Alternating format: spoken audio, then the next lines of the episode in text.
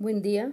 El artículo que explica la teoría conductista o tradicional del aprendizaje, en este caso por Watson, hallado por la compañera Diana Álvarez, es pertinente, ya que explica la teoría y cumple con los filtros solicitados por la docente, los cuales eran que sea posterior al año 2010 y cumple también que el artículo es publicado por una revista de psicología, al igual que fuese escrito por un psicólogo en este caso Rubén Ardila, psicólogo colombiano.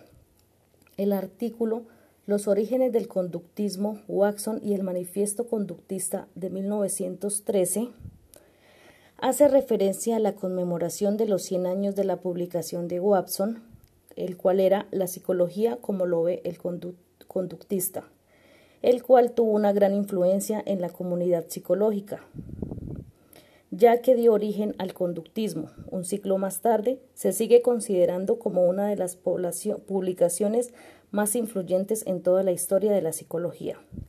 El artículo me enseña de cómo Watson introdujo una visión más objetiva de la psicología, específicamente de la conducta y la forma como ésta se va modificando por medio de los estímulos.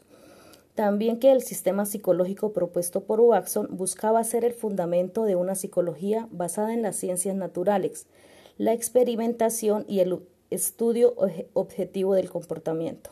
Gracias.